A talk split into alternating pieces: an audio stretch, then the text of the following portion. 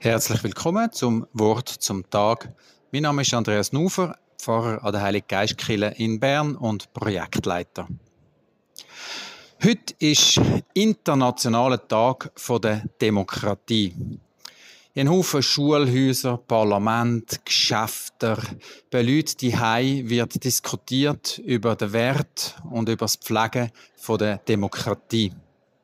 Bei uns in Bern nicht nur an den Gymnasien und anderen Schulhäusern, sondern auch auf dem Bahnhofplatz, gerade neben der Heiligen Geistkirche und auch in unserem Haus inne. Im Rahmen der Feierlichkeiten zu 175 Jahren Bundesverfassung ist der Tag der Demokratie ein wichtiger Meilenstein.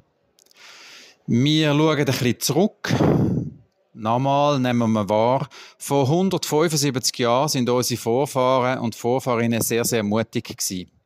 Innerhalb von wenigen Tagen haben sie die aktuelle, oder nicht ganz aktuelle, aber die heutige Bundesverfassung geschrieben. 51 Tage, ganz genau, nach dem letzten Krieg in der Schweiz, dem Sonderbundskrieg. Mit dieser Verfassung ist die Schweiz plötzlich mutig und allein in Europa dagestanden mit der modernsten Verfassung, die es überhaupt je gegeben hat. Von dieser Speerspitze ist man weitergegangen. Man hat wenig später nicht nur Christinnen und Christen als Religion anerkannt, sondern auch das jüdische Volk.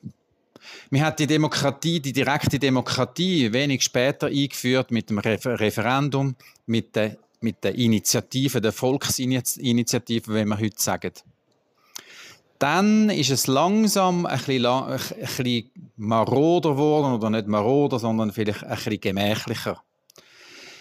Erst viel, viel, viel später haben Arbeiterinnen und Arbeiter ihre Rechte bekommen. Es hat einen Generalstreik gebraucht nach dem Ersten Weltkrieg bis dann endlich auch die Frauen an der Demokratie haben können teilnehmen, ist noch viel länger gegangen. 1971 erst haben die Frauen das Stimmrecht bekommen in unserer Demokratie. Ausgeschlossen sind auch Minderheiten wie zum Beispiel homosexuelle Menschen. Erst vor wenigen Jahren haben sie das Recht bekommen, zum Beispiel zu heiraten oder überhaupt richtig wahrgenommen zu werden. Aber auch das ist immer noch höchst umstritten.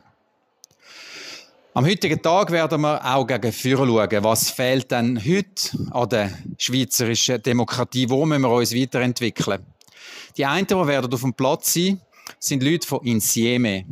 Sie sagen, alle die, die zum Beispiel eine geistige Behinderung haben, sind nicht richtig dabei bei unserer Demokratie. Auch wenn sie Meinungen haben, haben sie keine Möglichkeit, sich zu äußern und schon gar nicht abzustimmen.